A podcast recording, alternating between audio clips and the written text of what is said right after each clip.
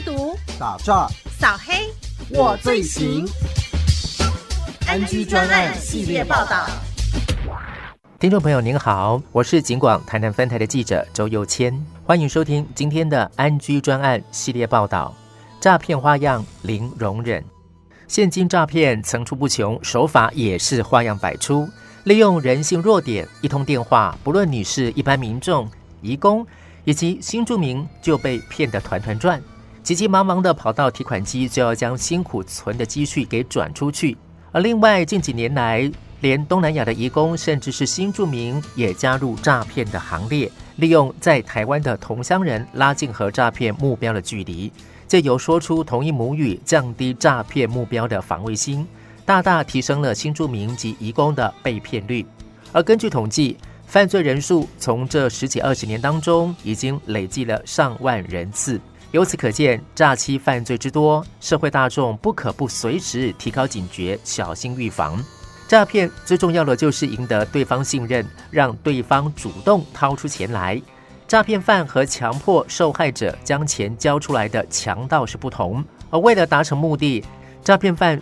随时都在思考如何解读别人内心，透过行动让对方听从自己。嘉义县警察局刑事警察大队副大队长林以浩说：“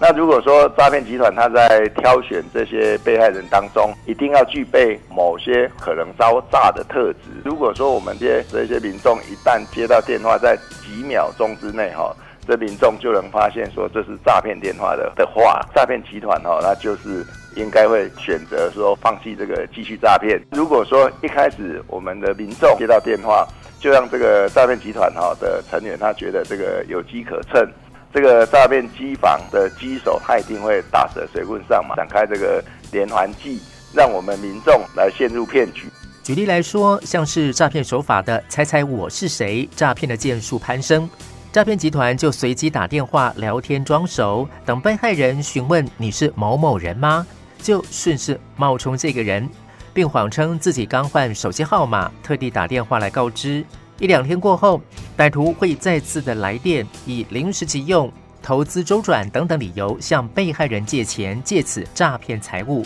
这类的案件大部分都是年纪长的朋友受骗居多。嘉义县警察局刑事警察大队副大队长林以浩说：“那民众他对于亲友有难，他在比较小的金额的借贷，他都是愿意哈慷慨解囊，都很愿意帮忙他的亲友，却遭到这个诈骗集团哈，他用这个连环计的方式，让民众来上当啊，让这个被害人接到电话误认为说。”这应该是某个亲友来电呐，被害人哈对这个骗局哈就是不疑有他。接下来几天之后，他还会再跟被害人来联系，是有状况哈，有需要资金周转呐，要向这个被害人借款几万块啊。那这被害人通常不疑有他，马上认为说这是我的亲友，然后在这种情形下哦就被骗了，应该特别注意啊。而另外，目前在所有的诈骗手法当中，还有一种投资诈骗也是非常普遍。也都是利用人们那个希望多赚一点的心情，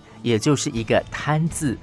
看似绝佳的投资机会，先让你尝到一点点甜头，等到被害人将所有身家押上的时候，就是这些不孝吸金集团收割的时候，被害人往往到头来血本无归。总结一句话，所有的结局都是假投资、真诈骗。嘉义县警察局布袋分局侦查队队长陈坤宗说。其实讲就是，诈骗集团就是说，你只要加入我们的会员，每个月交了多少钱，你可以很高的获利，提供很多的奖金之类的东西，而且要鼓励你去吸收你的下线，吸收你的朋友来，只要介绍几个人来，你就可以获利多少。往往只要是老鼠会，或是直接说吸收招揽下线的东西，很多都是一种庞氏骗局，就是一些投资诈骗的一个行为。人人对于赚钱、投资都是趋之若鹜，但是谨慎理财并选对投资管道才是王道。务必要留心诈骗投资的话术以及特征，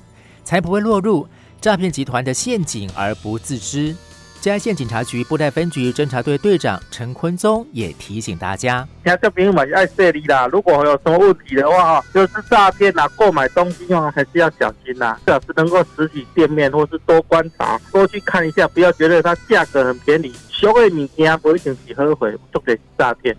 投资应透过合法管道赚取合理的利润，高报酬率投资标的必定伴随高风险。如果有标榜高额获利、稳赚不赔、获利来源不明，亦或者获利率显然不合理的情形，应该避免投资，更不要轻信网友来路不明的投资管道。如果对方宣称稳赚不赔、获利又超乎寻常，也就是假投资真诈财的警讯，小心求证。仍然是防诈的不二法门。